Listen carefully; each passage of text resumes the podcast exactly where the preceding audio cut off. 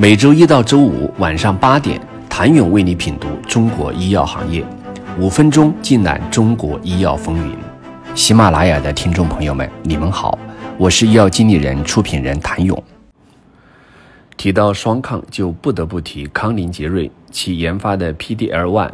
恩沃利单抗，作为国内首个皮下注射的 PDL1，拥有绝对的差异化优势。不过，在其一直致力的双抗领域进展却有些差强人意。今年五月，其 PDL1、CTLA 四双抗产品未能成功接盲，致其股价大跌百分之三十。此外，康宁杰瑞的管线中还有一款 HER 二双抗进入临床三期，以及一款 HER 二双表位进入临床一期。未来康宁杰瑞能否在双抗领域重拾优势，值得期待。对于传奇而言，B 细胞成熟抗原 CAR-T 西达基奥伦赛的后续开发毋庸置疑。在强生的野心加持下，西达基奥伦赛是该药品在多发性骨髓瘤领域 BIC 的候选。传奇生物还在二季度财报中披露。西达基奥伦赛的二线到四线骨髓瘤治疗扩大适应症申请的目标决策日期为二零二四年四月五号。不过，对于传奇而言，未来如何自我突破、延续西达基奥伦赛的辉煌，仍然是个难题。传奇也是由点到线，但难到面最典型的例子。从传奇生物官网披露的研发进展来看。其主要的二期、三期临床都是围绕 B 细胞成熟抗原 CAR-T 在多发性骨髓瘤领域的开发，而针对其他靶点或是实体瘤领域，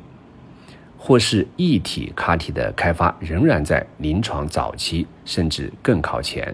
在核心产品 APL 幺七零六推进到临床试验阶段后，亚宏医药围绕泌尿生殖系统专科化的打法更加清晰。据悉，其 APL 幺二零二是全球首个在抗肿瘤领域进入关键性三期临床试验的口服可逆性甲硫胺酰胺肽酶二抑制剂，也是国际上首个进入关键性三期临床试验的非基层浸润性膀胱癌口服靶向治疗药。有望填补该治疗领域的市场空白。研发出国内首个刀带药的泽锦，则似乎偏爱 BIC 产品。首个商业化产品多拉菲尼也是首个国产刀带药，目前已获批晚期肝癌一线治疗和甲状腺癌两个适应症，未来还有望向肝癌辅助治疗方向拓展。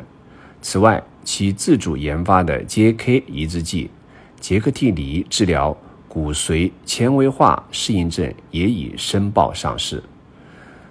多纳菲尼等都被认为极具 BIC 潜力。总体来看，处在这一梯队的国内生物技术公司，其研发策略整体可以概括为与临床需求紧密结合，从细分领域作为一点突破，再以此外扩呈现。传奇在 B 细胞成熟抗原 CAR-T 治疗多发性骨髓瘤领域如此，亚宏医药的专科化策略也是如此，亚盛的奥雷巴替尼从耐药性白血病这一点开始突破也是如此。不过，这几家生物技术公司能否在各自领域上由点扑向面，仍然需要继续修炼。谢谢您的收听。想了解更多最新鲜的行业资讯、市场动态、政策分析，请扫描二维码或添加医药经理人微信公众号“医药经理人”——医药行业的新闻与资源中心。我是谭勇，明天见。